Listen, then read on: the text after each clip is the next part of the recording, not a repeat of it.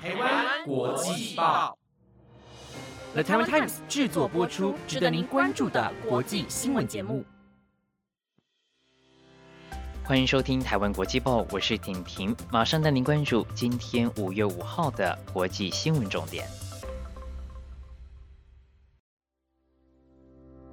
各位听众朋友，大家好，欢迎收听台湾国际报。不晓得您订阅台湾国际报了吗？按下订阅按钮，您将不会错过我们最新的节目内容。另外，也邀请您赶紧追踪我们的 IG 粉丝专业。目前我们正在进行抽奖活动，只要点选资讯栏的连结，按照步骤完成条件，就可以抽到超棒的蓝牙耳机等非常精美实用的奖品。活动时间到五月六号，也就是明天为止，听众朋友们千万不要错过这个难得的机会了。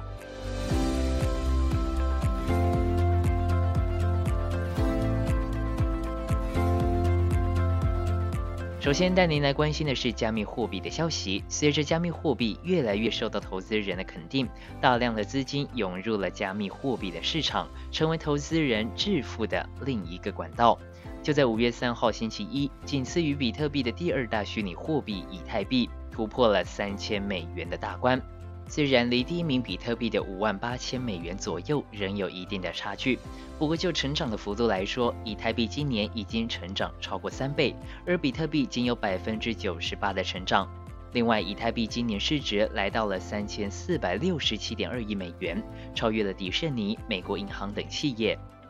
根据 CoinGecko 追踪的资料显示，加密货币市场总市值目前为二点三兆美元。比特币的占比已经从二零二一年初大约百分之七十萎缩至大约百分之四十六，以太币则是上升至百分之十五。其余加密货币的合并市值则在同期间内倍增至百分之三十六。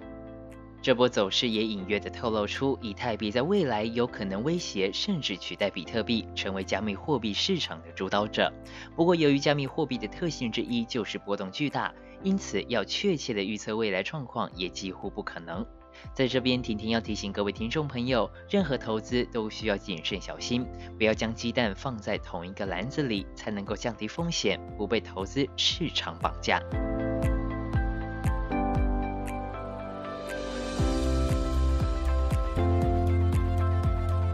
另外一个非常知名的虚拟货币，相信大家一定不陌生，它就是狗狗币。在五月四号的时候，它的市值突破到了六百二十八亿美元，超越了 Twitter 以及福特汽车。目前市值则是来到了六百九十亿美元，成为了加密货币中的第四大货币。前三名分别是比特币、以太币还有币安币。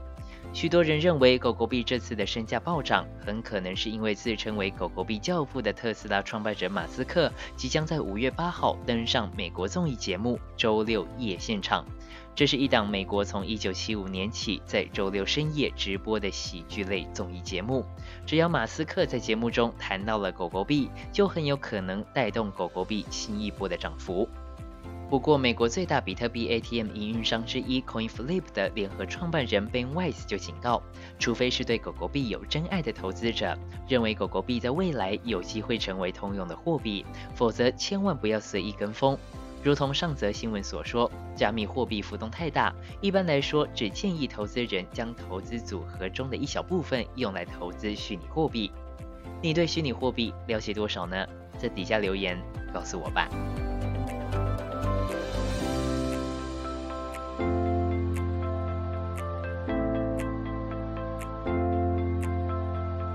接下来带您关心，在美国又有亚裔遭受到攻击的事件，而这次事件的受害者是台湾人。因为疫情关系，上个月才从台湾重新回到纽约念硕士的泰瑞莎，日前正和朋友准备走到地铁站，突然有一位非裔女子嘴巴碎碎念的靠近泰瑞莎两人背后，非裔女子拿出了铁锤狂敲泰瑞莎的头部，还要求他们拿掉口罩。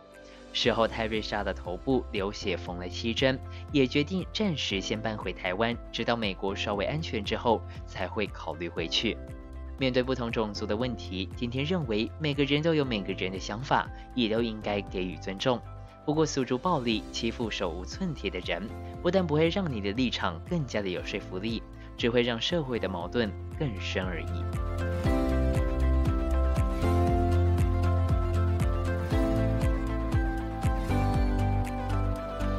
墨西哥在五月四号，也就是昨天，发生了墨西哥市捷运自一九六九年启用以来最严重的一起事故。当地时间五月三号晚间十点二十五分，位于墨西哥市捷运十二号线的高架轨道突然坍塌，压在了下方的车辆上，而一辆捷运列车因为来不及刹车，在断裂处坠落，造成至少二十三人死亡，七十九人受伤送医。这条捷运十二号线因为代表色是黄金色。同时，为了纪念墨西哥独立两百周年，所以又被称作是黄金线或是两百周年线。在二零一二年时才开始营运，不过才使用不到十年，怎么就发生了轨道坍塌的状况呢？墨西哥总统罗培兹今天也在每日记者会上指出，将会进行彻底的调查，以查明真相，借此确定责任。事件发生后，墨西哥的在野势力痛批，就是因为官商勾结、腐败，才导致了这起事故的发生。不过，就像墨西哥市市长宣鲍姆所说，目前指出事故责任属于谁，好像有些言之过早了。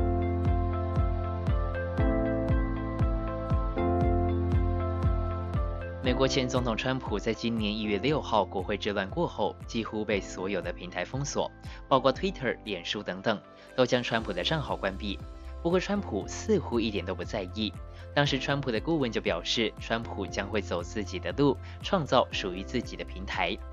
就在这两天，脸书的监督委员会将会做出决定，是不是要维持川普账号被封锁的状态。而川普团队在脸书做出决定之前，推出了类似部落格的网站，名称叫做“来自川普的书桌”。这个网站可以让川普尽情的发表言论以及图片、影音，也可以让大家将贴文分享到脸书或是 Twitter。不过无法在贴文底下留言，只允许川普单向的交流。在大家以为这是川普之前所说属于自己的平台的时候，川普的资深顾问米勒就在 Twitter 上表示，这些贴文并非川普计划推出的新社群媒体平台，之后将会提供更多有关这方面的资讯。回到脸书和 Twitter 方面，无论脸书最后是否决定继续封锁川普的账号，Twitter 已经永久的封锁了川普的账号了，永远不得再推文。对于川普自行建立一个新的社群媒体平台来应应各大平台的封锁，你支持这个计划吗？